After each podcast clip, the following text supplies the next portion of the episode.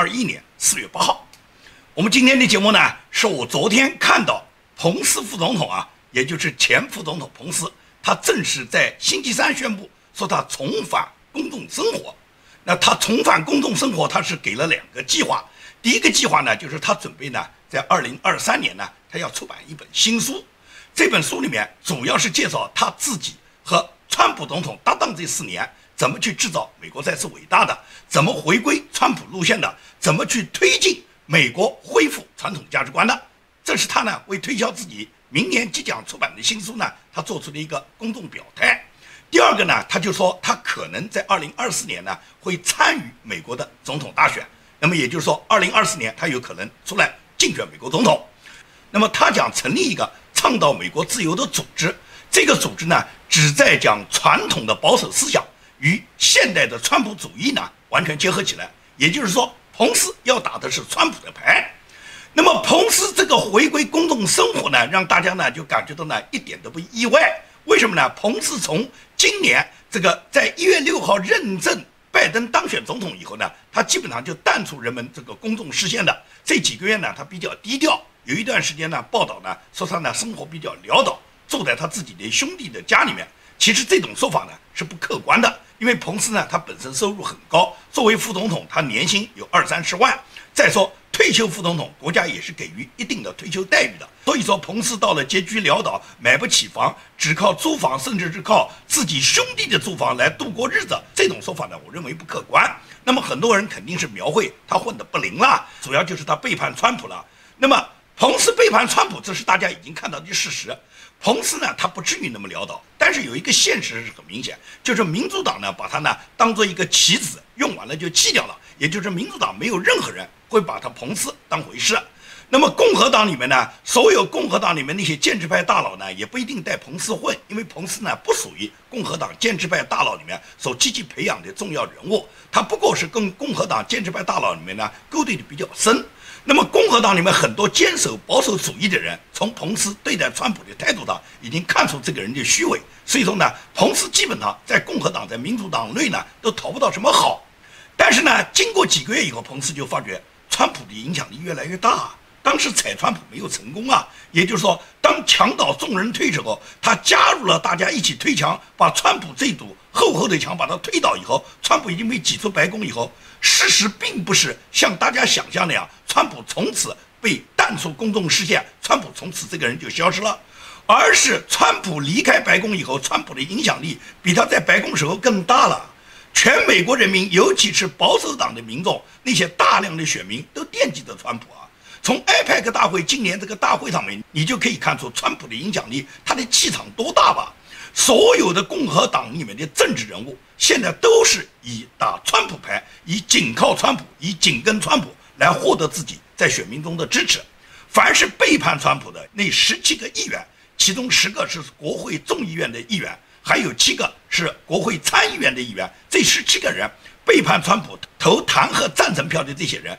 基本上现在就是蜂箱里面的老鼠，两头不讨好。因为民主党不会对你们这些投票赞成弹劾川普的人给你们任何好处，也不会发动任何选民来支持你们，这是民主党。而共和党里面绝大部分的选民，因为你们投了支持弹劾川普的票，绝大部分的选民是唾弃你们的吗？是不可能再支持你们的吗？最典型的是参议员叫莫科夫斯基，莫科夫斯基是唯一一个七个投赞成弹劾川普的参议员里面要在明年换届的。另外那些人呢，明年呢都没有换届，还有几年的任期。那么明年换届，也就是还有一年多。这一年多里面，莫科夫斯基要想保持自己的这个连任的地位，他现在就要争取选民的支持啊。他是在阿拉斯加州啊，而阿拉斯加州里面所有的选民现在对莫科夫斯基。支持率不到百分之三十，这是指所有选民。那么共和党选民呢？因为莫科夫斯基是共和党的参议员啊，共和党的选民支持莫科夫斯基的不到百分之十，而挑战莫科夫斯基的对手现在已经领先莫科夫斯基二十多个百分点。也就是说，谁挑战莫科夫斯基，基本上都能够胜出，因为人家不看别的，人家看的就是你莫科夫斯基背叛。更何况，川普总统曾经说过，他会亲自在明年。阿拉斯加州参议员换届的那次选举中，在这个选举之前，他会为莫科夫斯基竞争的对手去造势，会支持莫科夫斯基的对手，也就是坚决打击莫科夫斯基他这种弹劾川普、背叛共和党的这种议员，就是要坚决把他在选举中，在下次选举中把他清除出去。所以说，川普总统的影响力，彭斯完全是看得到。所有共和党里面的大佬，无论是国会众议院少数党领袖麦卡锡，还是参议院里面的少数党领袖，包括麦康奈尔，现在都不断的去讲川普。的影响力多大？大家要靠川普的支持，而且麦康奈尔他背叛川普，他自己知道，他现在的形势可以讲他的地位是岌岌可危的。他在他自己家乡的州，他已经选拔了他预备的接班人，他很可能是不到点就会退休了，因为麦康奈尔在党内混不下去嘛。所以说，党内所有有影响力的共和党内有影响力的人物，现在纷纷都是支持川普，在川普的背书下，他们获得了选民进一步的支持。这也就是说，川普的气场和川普。他个人的影响力，以及川普这四年在治理美国给美国人民带来的实惠，加上拜登入主白宫这么两个多月以后，可以讲就糟蹋了川普所缔造的大好河山。也就是拜登上台以后，给美国治理上面，除了有南部边境这种日渐危机的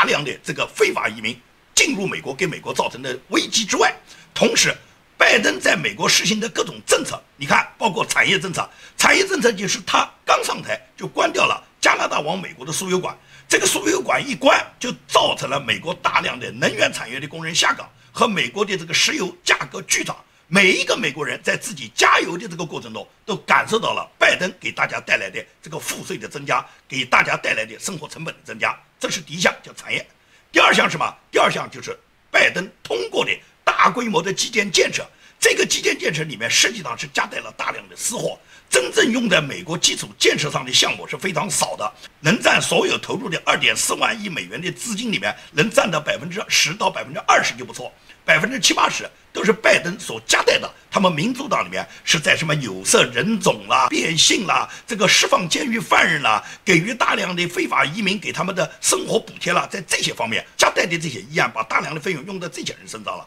就是打着基建的这个名义。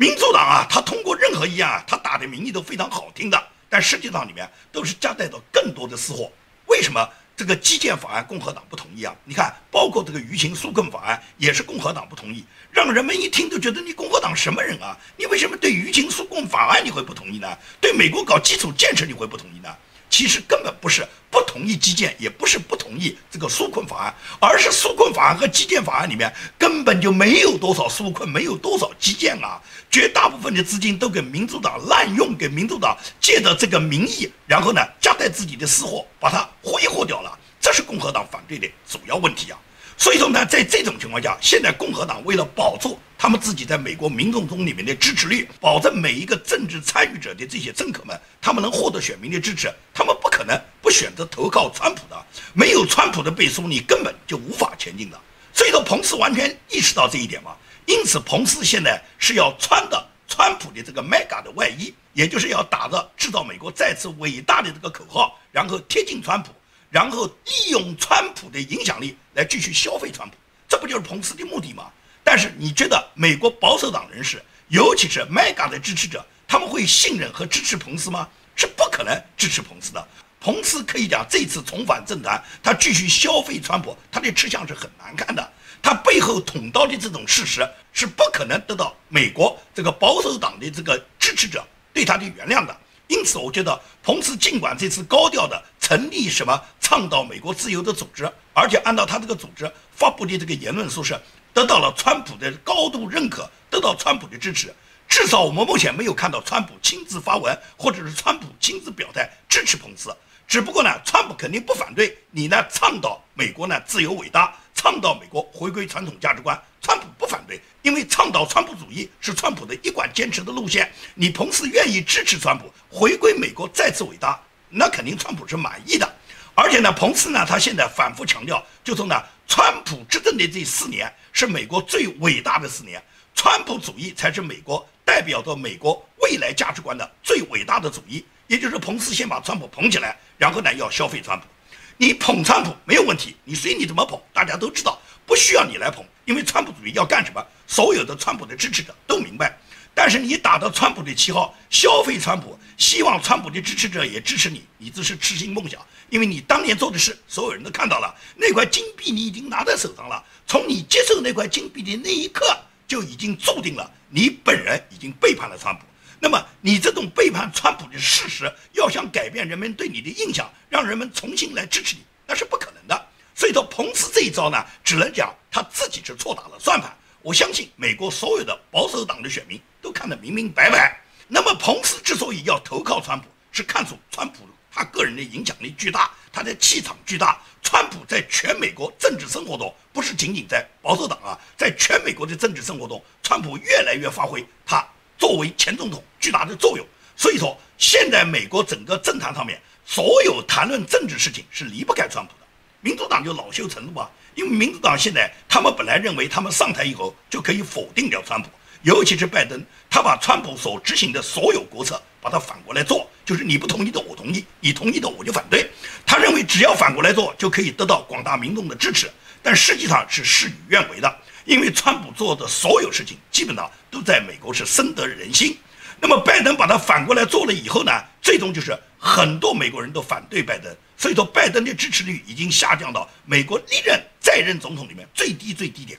在这种情况下，民主党没有在自己政策上找原因，没有在自己整个执政和在自己怎么去迎合美国广大民众他们的心愿，在这方面去找自己的原因，他们反而呢认为是川普碍了事。所以说呢，民主党现在就发起了新一轮对川普的否定和对川普的打击。重点人物是俄勒冈州的州长，也就是俄勒冈州的一个女州长，她现在发起。扫荡川普运动，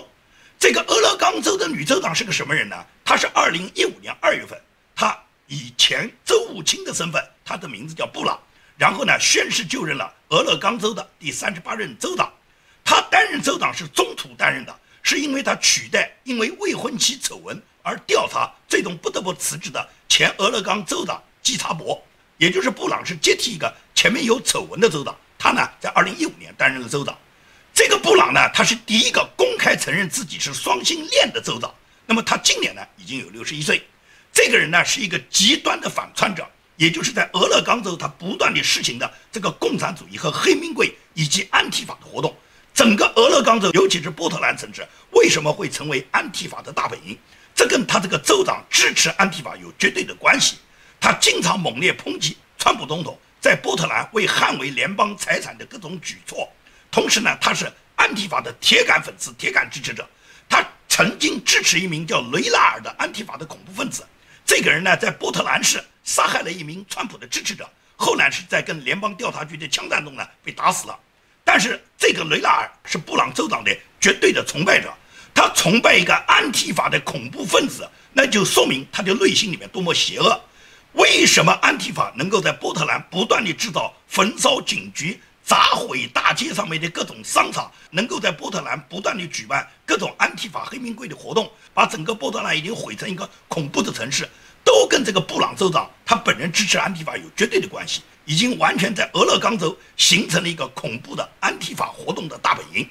所以说，这个布朗州长呢，他本人是极端的思想，加上他本人呢又是所谓的双性恋，因为他双性恋肯定是支持民主党的政策嘛。他就成为民主党的急先锋。现在呢，他在俄勒冈州发起扫荡川普运动。他又不是第一天发起，从他当州长的那一天起就开始发起扫荡保守派的运动了。到二零一六年川普总统当选总统以后，这么四年来他从来就没停过，也就是他强烈的反对川普的各种政治主张。那么最终就是他完全站在安提法、站在黑名贵的立场上。作为一个州长，完全置美国人民，尤其是当地人民安全不顾啊。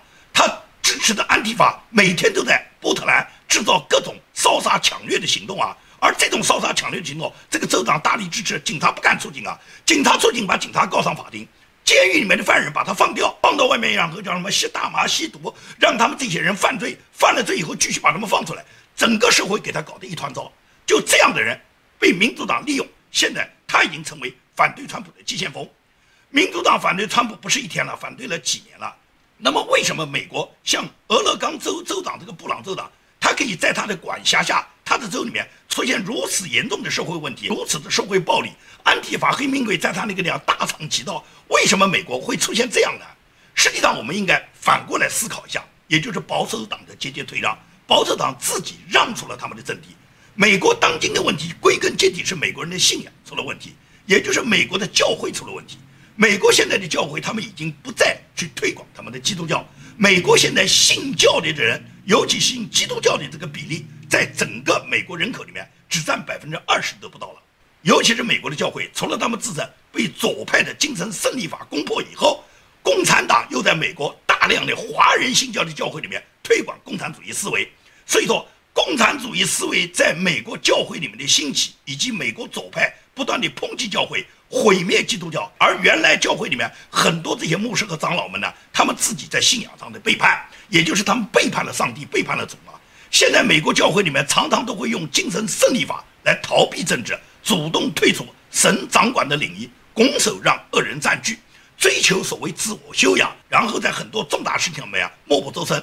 不敢在重大的道德危机关头站出来为主征战。所以说，美国的这个信仰被节节破坏，这已经几十年了，不是现在。实际上，从二战以后这七八十年来，美国这个左派的兴起，美国基督教的逐步退让，最终就导致了现在美国社会它信仰的危机。前两天是复活节，复活节时候很多人在网上就晒出了当年一九五六年纽约。耶稣在复活节这一天，当时曼哈顿的街景，你可以看到，在那个复活节，也就是一九五六年的复活节，当时曼哈顿的街景有大量的十字架，有大量的让人们怀念上帝、敬仰上帝以及信奉主的那种宗教氛围。但是今天已经远离了信仰，可以讲，美国远离了信仰，美国也就远离了伟大，这是美国信仰的倒退。那更何况。中共跟美国建交这么四十多年来，中共不断地渗透美国，在美国的教会里面推广共产主义，推广红色思维，加上美国民主党近年来为了吸引大量的非法移民为他们投票，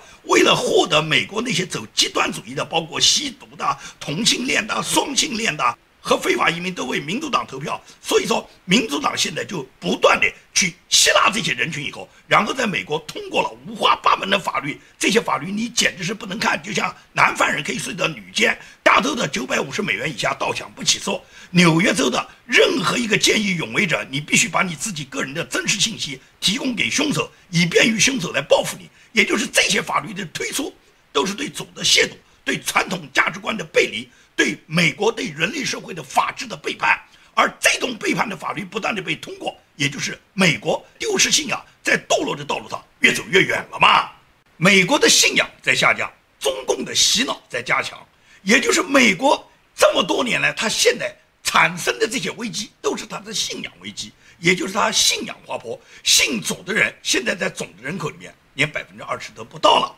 而中共呢，中共是洗脑在加强。也就是中共不允许任何人有信仰，你们在所有中共生活下的人，你根本就不要谈什么信仰，要你们信就是信共产主义，信共产党，信共产党的领袖，这是他们给你唯一的信仰。所以说，打碎了人们信仰以后，最终就什么？最终就变成了行尸走肉。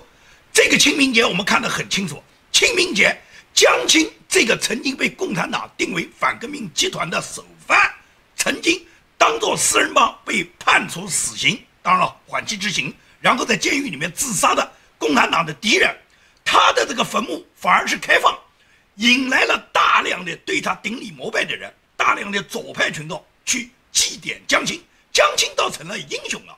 而真正的捍卫真理、为民请命、愿意用自己一生来捍卫民主价值的赵紫阳先生，赵紫阳的墓却重重设卡，任何人都不可以靠近赵紫阳的坟墓后面。架起了大量的摄像头，也就是谁来祭奠赵子阳，当局就会把你拍下来，完了以后就找你算账，对你进行人身迫害。最简单的是喝茶，严重一点找一个理由就把你送进监狱了。也就是赵子阳这一个中共的最高领导人，而且仅仅是中共，也就是说他是犯了错误啊，并没有给赵子阳定罪啊。也就是他至少是党内的人，他仅仅是犯了错误的一个党的总书记，他的坟墓反而人民不能敬仰。反而是要用所有的摄像头监控所有来祭奠他的人，而江青是被共产党明确定为是党的敌人，是人民的敌人，是组织领导反革命集团的主犯，这样的人反而变成了可以祭奠、可以人民去怀念。你觉得共产党要达到什么目的吗？中共就是这样，没有什么理由，没有什么原则，只是嘛为我所用。就是共产党在任何一个阶段，他想要做什么事。他做什么事都是有理由的，不看什么原则的，没有什么敌人朋友。今天是敌人，明天就可以是朋友；今天是朋友的，明天就是敌人。因为在中共的字典上，他就是把中国十四亿老百姓全部要把它驯化为奴隶嘛。也就是所有的奴隶，你就是与生俱来的，你生下来就是奴隶。除了共产党他们中央委员以上的那些太子党红二代，那些打江山、占山为王的这些人是主子，其余的人全部是奴隶。不管你多么有钱，哪怕马云、马化腾，你再有钱，你也不过是奴隶。你在组织眼里面永远是奴隶的身份。所以马云现在组织想修理你就修理你哇，你不可能成为组织，你只能为组织卖命的奴隶。而且共产党要在这十四亿奴隶里面要把你们培养成奴才，也就是奴隶是你们的身份，是你们的状态，你们生下来就是奴隶，世代为奴。只要共产党统治你们，你们永远也成不了组织，你们就是奴隶。但是光当奴隶还不够，因为奴隶呢是你的身份，你改变不了。奴隶里面要培养你们成为奴才，成为奴才就是什么？为组织办事儿。而当奴才不是所有的奴隶你想当就当得了的，要把奴隶培养成奴才，还得具备几个条件。第一个就是要不断的、持久的，你在当奴隶的过程中，你要寻找到乐趣，你不停的以你自己作为奴隶而感觉到快乐，这是呢当奴才的第一个基本要素。也就是从奴隶上升到奴才，首先你在做奴隶的过程中要体现出快感，体现出快乐，以当奴隶为自己最大的自豪，这是第一个条件。那么第一个条件符合以后，就开始再向第二个条件努力。第二个条件也就是做奴隶的不仅经常自己要被侮辱，而且你还要不断地去侮辱别人。在侮辱别人的时候呢，你要感觉到呢十分的愉快，这就是挑动群众斗群众嘛，这就是毛泽东专门干的。文革不就是这样吗？把这些红卫兵小将挑动起来，去揪斗他们的父母、老师、他们的亲人、他们的长辈，以及揪斗跟毛泽东一起打江山的那些所有的开国元勋、开国功臣。毛泽东就让你们去揪斗他们，在揪斗别人过程中体现出快感，感觉到十分愉快。这样呢，你这个努力呢，就上升到奴才的第二步。那么第三步就是什么？第三步就是做奴才，时时都要为组织着想，不但要高声吆喝着组织的伟。而且呢，要吃着地沟油，但是要操着中南海的心，哪怕你这个人生下来一次国也没出过，甚至一辈子你一个美国人也没见过，但是你一定要知道，美帝国主义亡我之心是不死的。这就是所谓奴隶上升到奴才，奴才呢就必须要有这个境界，也就是你时时都要按照组织的想法去做。虽然呢你自己呢身份卑微，你只不过吃个地沟油，但是你要操着中南海的心，动不动要以国家主人的身份来自豪。但实际上，这个国家跟你一毛钱没有。网上以前有一个段子，说是有一个从海外归来的老华侨，他回到上海以后，他上海的这些子侄，他的这些兄弟们，带着他这个老华侨这个长辈来参观上海，到上海逛陆家嘴，逛到陆家嘴，指着金茂大厦，非常自豪的跟他这个海外归来的阿伯说：“阿拉上海老结棍啊，也就是你看看我们上海多繁华，陆家嘴你看看多么繁华。”当时他这个海外的老长辈就问他：“哎呦，是很豪华，这个酒店你住过吗？”他说：“没有，住不起，这个酒店太贵了。”他说：“这边的餐厅你经常来消费来吃吗？”他说：“哪吃得起啊？这个餐厅多贵啊，我们哪吃得起啊？”他说：“那么这边的房子很便宜，你可以去租上一套吗？”他说：“这个房租那么贵，我们怎么租得起啊？”他说：“那你激动什么？上海再繁华跟你有什么关系啊？跟你有一毛钱关系吗？”这就是说，所有的奴才呢，他的自豪呢，他自豪的都是中国的那些高楼大厦、高铁轻轨，都是中国那些卫星上天，都是中国的哪怕一个二手的航空母舰，他都激动的不得了。其实这些东西跟他一毛钱关系没有。但是共产党就这么干的，共产党就是要驯化奴隶，就是要培养奴才，驯化成奴才以后，他呢才可以让他的什么红色江山万年长嘛。这么多年来。中共可以讲，你观察中共它的这个变化，就是意识形态的变化。你从中国很多有趣的统计榜里面，你都可以看出。我观察过胡润的一个教育富豪的统计榜，也就是说，胡润这个教育富豪统计榜实际上是显示中国自从改革开放这几十年来整个社会的变化。十几年前，中国最大教育行业的首富是叫俞敏洪。俞敏洪当时开发的这个新东方的教育，它主要的嘛是培养英语人才。也就是说，在这个改革开放最初的前一二十年，当时绝大部分的国人都认为英语能力是被人们认为是全球化人才竞争的核心竞争力。所以说，大家都往新东方去学习英语，希望自己成长为一个复合人才，成为一个全球化竞争中心里面自己能成为一个上升的人才。所以说俞敏洪那时候是教育界的首富。那么后来呢，英语人才不吃香了，不吃香什么呢？是因为有新的人来替代俞敏洪，这个人叫张邦鑫。张邦鑫呢，他成为了中国教育界的首富。他之所以成为首富呢，是他创办的公司叫学而思，而这个学而思呢，基本上是满足中国家长他们的孩子在国内寻找最好的教育。也就是说，这一点呢和新东方有区别。新东方所推广的这个英语教育呢，是全社会所有人才都想学的，而学而思呢，是满足于八零后、九零后这些家长。然后为下一代培养时候，让这些孩子们呢不断地进最好的学校，在国内接受最好的优质教育，甚至是引进西方的一些优质教育，通过外教在中国培养下一代。那么这种情况下，就让张邦鑫的学而思就成为了替代俞敏洪新东方的一个新的首富了。也就是张邦鑫当首富，是因为对孩子教育更重视。英语学习呢，已经呢落在了孩子教育之后，因为中国庞大的教育市场，